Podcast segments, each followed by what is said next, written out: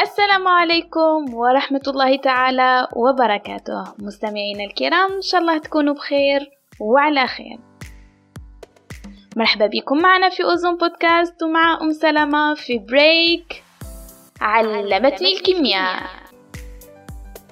حكمتنا لنهار اليوم تقول أن خليطا من الذرات السالبة والموجبة ينتج مركبا كيميائيا أساسيا. كذلك هي حياتك. خليط من الحزن والسعادة ينتج لك محلولا جديدا من الأمل.